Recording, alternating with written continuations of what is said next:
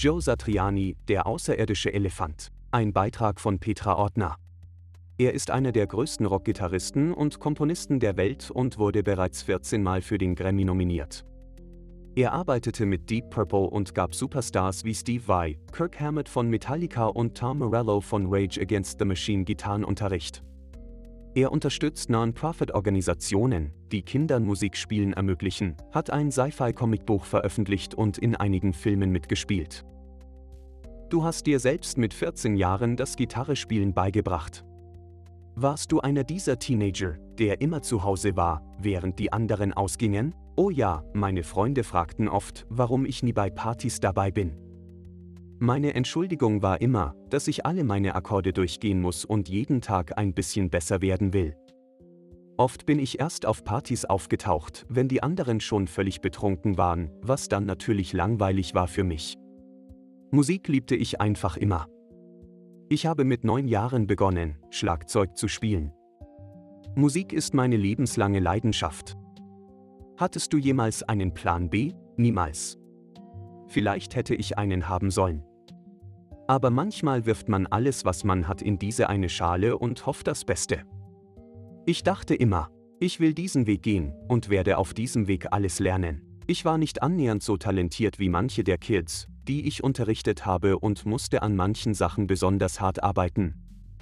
Ich war nicht das Kind, das einfach eine Gitarre in die Hand nehmen und gleich was Schönes drauf losspielen konnte. Manchmal schien es, dass ich jeden Tag wieder ein wenig von den Sachen vom Vortag neu lernen musste. Aber ich hatte immer Spaß daran, es fühlt sich nie wie Arbeit an.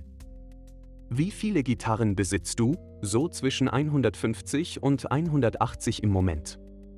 Es kommen viele Prototypen rein oder welche, die ich für Ibanez designt habe. Wenn ich eine Gitarre nicht mehr brauche, dann bemale ich sie und spende sie für einen guten Zweck.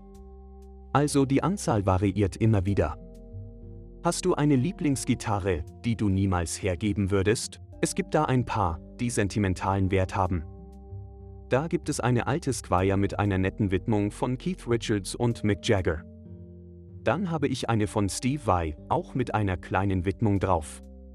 Dann vielleicht noch die allerersten Gitarren, mit denen ich einige meiner meist akzeptierten Songs aufgenommen habe. Auch wenn sie ziemlich funkige Instrumente sind, behalte ich sie. Warum heißt das neue Album The Elephants of Mars? Also ich habe einen Song geschrieben, dessen Sound mich an so einen eigenartigen, gigantischen, außerirdischen Elefanten erinnerte. Dazu erfand ich dann ein Science-Fiction-Epos, in dem Wissenschaftler den Mars in einen üppig blühenden Planeten verwandeln. Dabei kreierten sie unbewusst auch eine Spezies empfindsamer, überdimensionaler Elefanten, die sowohl untereinander als auch mit anderen Spezies telepathisch kommunizieren können. Und sie spielen mit ihren Rüsseln ganz einzigartige, wunderschöne Musik. Ich weiß, das hört sich völlig irre an. Dann überlegte ich mir, wie die Elefanten mit den Kolonisten zusammenarbeiten könnten, weil die gierigen, bösen Konzerne der Erde versuchen, all die wundervollen und wertvollen Ressourcen dieses Planeten zu stehlen. Also gibt es eine Revolution und die Bewohner des Mars können schließlich autonom werden und die Schönheit des Planeten erhalten. Mein Schreibpartner Ned Everett half mir dann beim Rest der Geschichte und meine Band sorgte für die richtige Stimmung der Songs. Hast du beim Komponieren schon eine Geschichte im Kopf? Meistens schon. Im besten Fall entsteht ein Film in meinem Kopf, den ich dann musikalisch umsetze. Ein Song kann dadurch zuerst richtig lang sein. Ich nehme dann alles raus, was er nicht braucht und reduziere ihn so lange, bis ich die Quintessenz habe. Wie sind deine Tage, wenn du an einem Album arbeitest? Wenn ich nicht mit Interviews beschäftigt bin, wie jetzt gerade, dann stimme ich in meinem Studio meine Instrumente.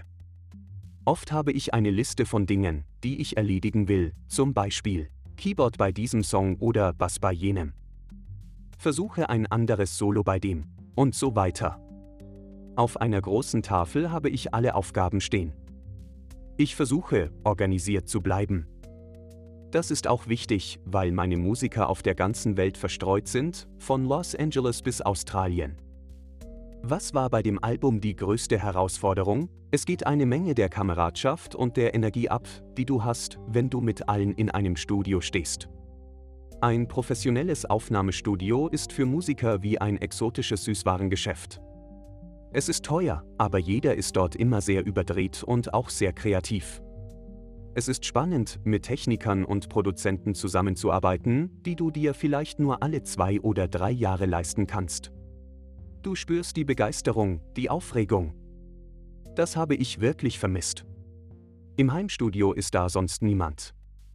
Da musst du all diese Momente irgendwie für dich selbst kreieren. Woher kommt deine Vorliebe für Sci-Fi? Mein erstes Buch war eine Sammlung von Geschichten von Ray Bradbury. Dann begann ich sehr bald Isaac Asimov und Kurt Vonnegut zu lesen, auch Philip K. Dick und Dan Simmons.